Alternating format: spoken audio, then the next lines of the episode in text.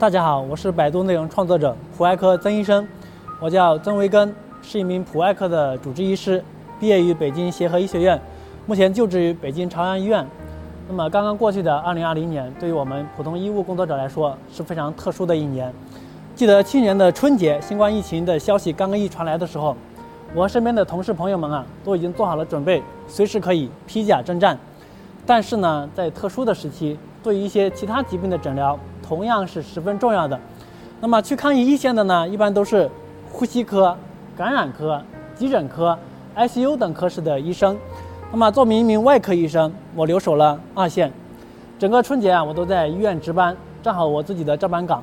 那么当时疫情非常的严重，对于一些普通的疾病啊，都暂缓收治了。那么医院基本上只收治一些急诊的患者，值班的时候呢，也就没有那么忙了。闲下来的时间，我和科里面的同事以及身边的朋友都关注着突如其来的疫情。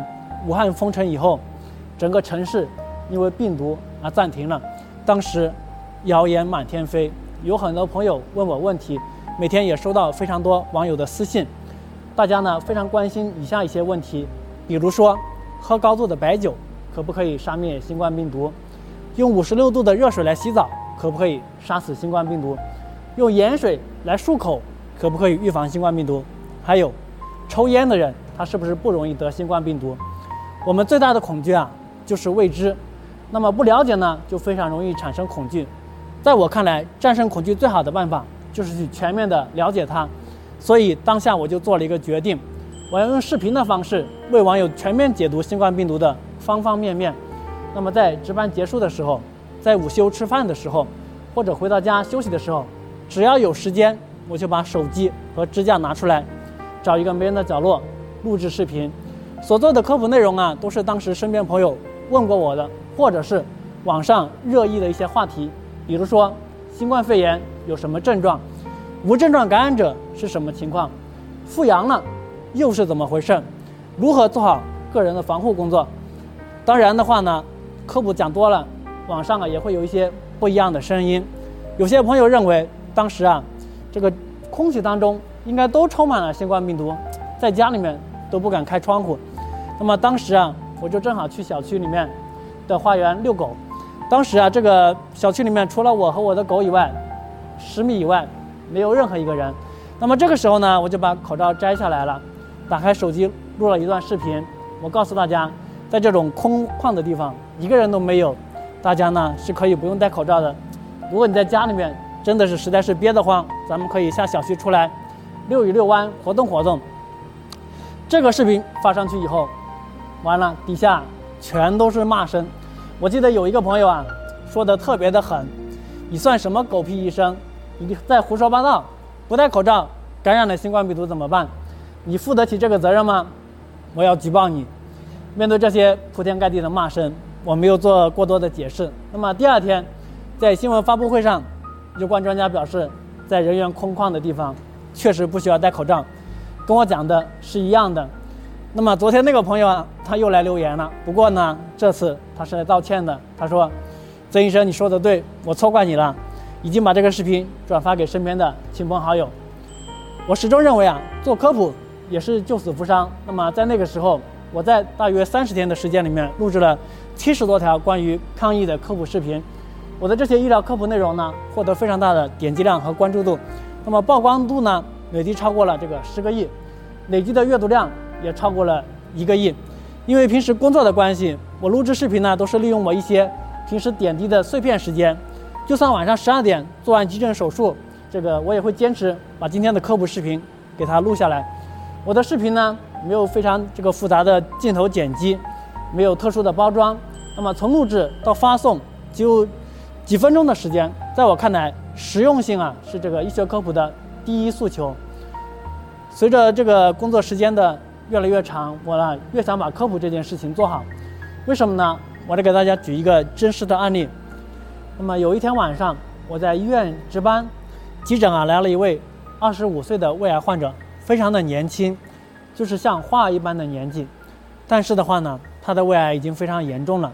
肿瘤呢，已经把胃给长穿了一个孔，那么导致了这个严重的感染中毒性休克。我和同事抢救了一个晚上，非常的可惜，这朵花儿还是凋零了。这样的遗憾，我经历过很多。我每次都在想，如果这些朋友能够早一点看到我们的科普视频，能够早一点点察觉到自己身体里面的不舒服，能够早一点点来医院，早一点接受治疗，真的只需要早一点，那么结果可能会完全不一样。我坚持做科普，就是想大家能够早期就了解疾病的预防知识，即使得了病，也能够很快的康复。那么在医院，每天都上演着这样的生死瞬间，我们拼命的和时间赛跑，为每一个生命争分夺秒。我希望大家能和我一起努力，为健康加油。做科普的这些年，我身边充斥着各种各样的声音，有很多质疑的声音。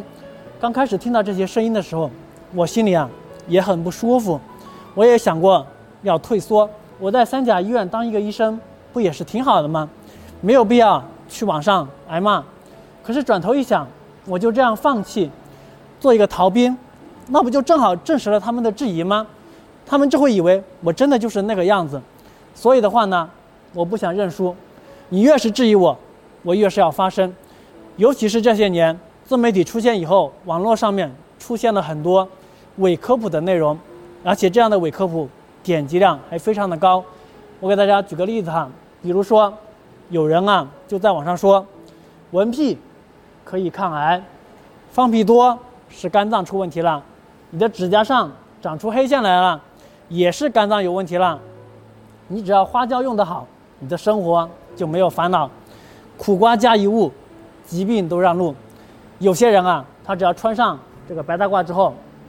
他就敢胡说八道，这样的伪科普真的是害人不浅。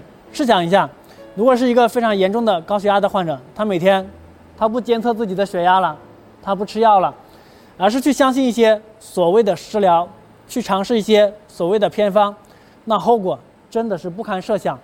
所以，我坚持下来了，并且我的科普工作呢，又多了一项非常重要的内容，那就是辟谣，将伪科普扼杀在摇篮里面。一块小小的屏幕到底能够传递多大的健康力量呢？